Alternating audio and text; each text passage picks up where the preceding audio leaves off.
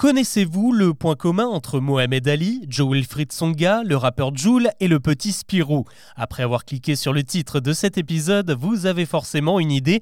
Oui, c'est bien le Capri Sun, la fameuse boisson fruitée indétrônable dans les boîtes à goûter de millions d'enfants. Aujourd'hui, pourtant, elle est dans le viseur de plusieurs ONG et d'un médecin généraliste très suivi sur les réseaux sociaux. Dans une récente vidéo, il dénonce les 16 grammes de sucre que contient chaque gourde pour seulement 12% de fruits une réalité très éloignée des vitamines et de l'eau de source mise en avant par la marque.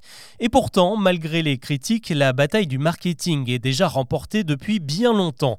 Aujourd'hui, Capri Sun, c'est 1 milliard de dollars de chiffre d'affaires annuel et 2 milliards d'unités vendues rien qu'en Europe. Derrière ce succès, la vision d'un homme, Hans-Peter Wild, un Suisse allemand qui a débuté dans l'entreprise de son père Rudolf, l'inventeur du Capri Sun à la fin des années 60. Le papa avait déjà le sens de la com, en 79, il s'offre une pub avec Mohamed Ali qui lui ouvre le marché américain, puis asiatique et même africain. Hans Peter, le fils, lui reprend doucement les rênes de la boîte. Il fait monter les ventes à 5 milliards de bouteilles écoulées dans le monde. Et puis en 2014, coup de tonnerre, il revend l'intégralité de l'entreprise à part la production de Capri Sun. L'année suivante, la boisson est présente dans 119 pays et recrute le tennisman Joe Wilfried Tsonga comme ambassadeur. Car Hans Peter est aussi un fan de sport. Dans les années 80, il avait déjà monté une équipe cycliste Capri Sun engagée sur le Tour de France et en 2017, il a racheté des parts du Stade français, le club de rugby parisien dont il est l'actuel président. Le succès de Capri Sun repose aussi sur son prix, 50 centimes la boisson, ce qui en fait un produit très populaire dans les classes les moins aisées.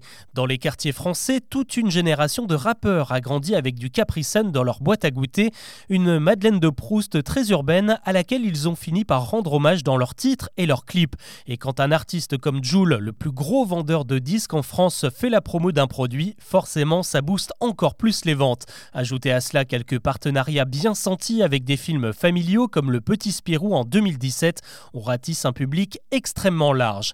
Désormais, c'est un autre défi qui attend Capri Sun. Son emballage, une gourde en plastique et en aluminium souple, a été l'une des clés de son succès, mais elle ne se trie pas et a tendance à envahir les rues. Rien qu'aux États-Unis, on en ramasse chaque année près d'un million et demi dans la nature.